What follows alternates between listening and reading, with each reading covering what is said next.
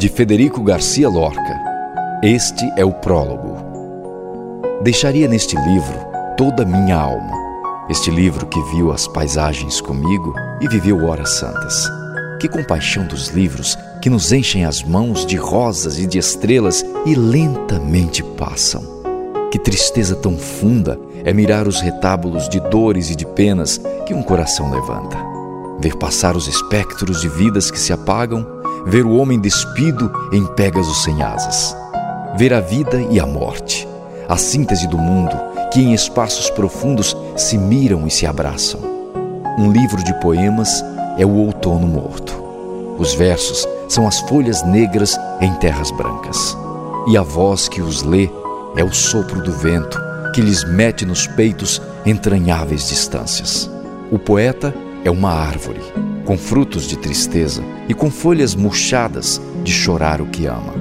O poeta é o médium da natureza mãe, que explica sua grandeza por meio das palavras.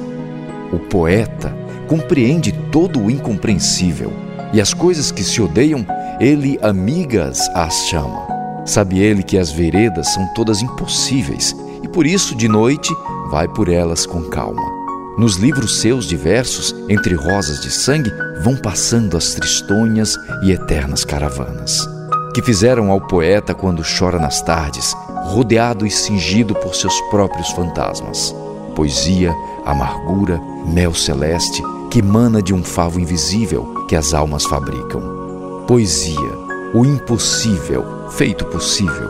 Harpa, que tem em vez de cordas, chamas e corações. Poesia é a vida que cruzamos com ânsia, esperando o que leva nossa barca sem rumo. Livros doces diversos são os astros que passam pelo silêncio mudo para o reino do nada, escrevendo no céu as estrofes de prata. Oh, que penas tão fundas e nunca aliviadas, as vozes dolorosas que os poetas cantam. Deixaria no livro, neste, toda a minha alma.